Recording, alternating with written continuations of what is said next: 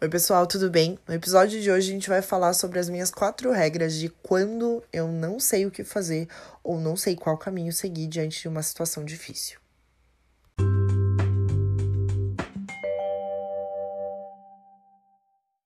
Quem nunca se viu naquela situação em que a gente se vê em determinado momento de vida que a gente fala, eu não faço a menor ideia do que eu vou fazer. A gente não sabe o que escolher, não sabe qual caminho seguir, não sabe o que fazer da nossa vida, não sabe se vai pro lado A, pro lado B, pro lado C. A gente simplesmente não faz a menor ideia do que fazer. E nesses momentos rolam aqueles momentos de desespero em que a nossa ansiedade vai a mil e a gente começa a pensar, meu Deus, e agora? O que que eu faço, né? Para onde eu vou? E eu tenho quatro regras na minha vida que eu uso elas verdadeiramente em quando eu me vejo nessas situações, que, na minha opinião, são situações que qualquer ser humano vão se ver no mínimo muitas vezes ao longo da vida. E essas quatro regrinhas são regras que eu fui desenvolvendo ao longo da vida para poder me ajudar e para poder deixar mais fácil esse caminho de tomada de decisão para mim. A primeira regra delas, e é a regra que eu mais uso, na verdade, é eu sempre meço o maior risco. Então, por exemplo, se eu tenho duas opções de trabalho e eu penso que eu vou fazer uma escolha errada, eu sempre me pergunto qual é a pior coisa que pode acontecer nisso. Se, se a pior coisa da minha decisão errada for alguma coisa que eu consigo lidar, se for alguma coisa que não vai infringir meus valores, que não vai magoar alguém que eu ame, que não vai ser um passo maior do que a minha perna, que vai ser alguma coisa que de fato eu vou conseguir lidar com aquilo de alguma maneira, eu vou. E, e vou tranquila sabendo que o pior que for acontecer, ainda assim vai ser algo legal. Então, por exemplo, quando eu decidi é, seguir na, no mundo do empreendedorismo. Eu sabia do alto risco que teria eventualmente não dar certo e eu ter que voltar para o mercado de trabalho tradicional. Essa seria a pior coisa. Então, a pior coisa que poderia acontecer é, em algum momento, eu ter que mandar currículo e procurar emprego de novo. Mas isso não é ruim. E isso é alguma coisa que eu consigo fazer. E é algo que eu sabia que eu poderia ter que passar por isso, mas é alguma coisa que eu conseguiria lidar. E sabendo que esse era o maior risco, como eu minimizo o meu impacto? Então, durante todo esse tempo que eu empreendo, eu nunca parei de estudar, porque eu sempre soube que se um dia eu precisar voltar para o mercado, eu vou estar atualizada e eu vou ser interessante suficientemente para uma empresa me contratar, por exemplo. É, e fazer essa mensuração de risco e de impacto, ela é super importante e ela também é super tranquilizadora, porque a gente começa a entender que talvez os impactos eles sejam muito menores do que a nossa cabeça fantasia do que eles de fato são. Agora, se for um impacto muito grande ou algo que eu não estou disposta a passar, o que eu não estou disposta a lidar, aí eu não faço aquela escolha e eventualmente vou para uma outra escolha. A minha segunda regra é, é uma regra também que eu acho super interessante nesse sentido, que é a de seguir o meu coração, que foi uma coisa que a gente já falou no podcast anterior. Se você ainda não ouviu, sugiro que você escute, mas que basicamente é, é se eu não tô 100% certa daquilo que, que eu tô escolhendo, é como se uma vozinha me falasse que não é sobre aquilo, que eu não deveria aceitar. Porque aquilo que é realmente algo pra gente, a gente sempre sabe.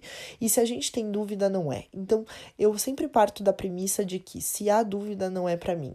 Ou talvez eu até posso tomar aquela decisão sabendo que talvez não seja para mim.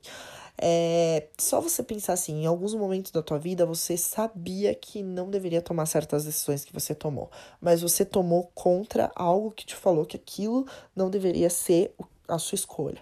E você simplesmente foi. Essa vozinha que fica falando no nosso ouvido é a nossa intuição e a gente precisa aprender a escutá-la. Então, uma vez que a gente escute ela, a gente entende que o que tem que ser de fato é, e aí a gente passa a fazer aquilo que de fato nosso coração sente que é o certo pra gente. A minha terceira regra é sobre riscos não materiais. Então, é, eu sempre tento avaliar os riscos sentimentais ou emotivos que estão dentro de uma determinada escolha. Então, por exemplo, se eu tenho duas opções de escolha e uma delas, e uma delas eu vou ser mais feliz, mesmo que ela me dê menos dinheiro, eu vou para que vai me deixar mais feliz. É, eu sempre tento mensurar o não quantificável, que são de fato os sentimentos meus e das pessoas que eu amo e das pessoas que estão comigo, porque eu entendo que quando a gente mensura a partir do nosso sentimento, também a gente está fazendo uma escolha mais acertada. Então, às vezes você tem, por exemplo, duas opções de trabalho que uma vai te pagar mais do que a outra. Mas numa opção, você vai, por exemplo, trabalhar mais perto da sua casa, vai ter um outro tipo de flexibilidade, o chefe você já conhece, é uma pessoa que você gosta, talvez a tua qualidade de vida naquela empresa vai ser melhor. E aí você acaba fazendo uma escolha que não é pela melhor proposta financeira, mas é por aquela que vai te fazer mais feliz. A mesma coisa quando, por exemplo, duas duas amigas ou dois amigos te chamam para viajar no feriado, por exemplo, em grupos diferentes. Em um grupo você sabe que você se sente muito mais à vontade, embora no outro grupo você vai conhecer o fulano que seja uma pessoa interessante para você fazer um networking. Mas às vezes estar com as pessoas que você ama é muito mais importante do que fazer um determinado network. E essa é a minha terceira regra: fazer escolhas que me façam mais felizes, entendendo que eu tô nessa vida para isso também, para ser feliz.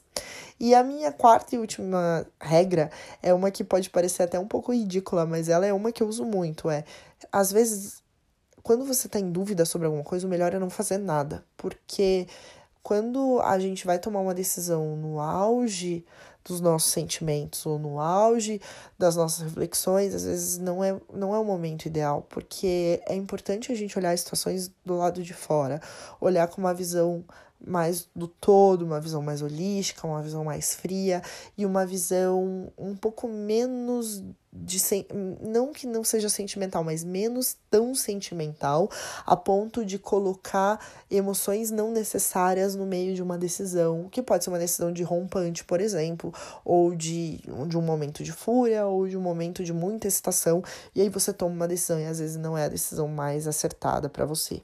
É, e aí eu sempre levo muito em consideração. Então, tem determinados momentos da vida que, se for para tomar uma decisão naquele momento, eu prefiro não decidir nada e esperar esperar a água baixar, a poeira baixar, e aí olhar de fora com mais frieza e aí sim tomar uma decisão.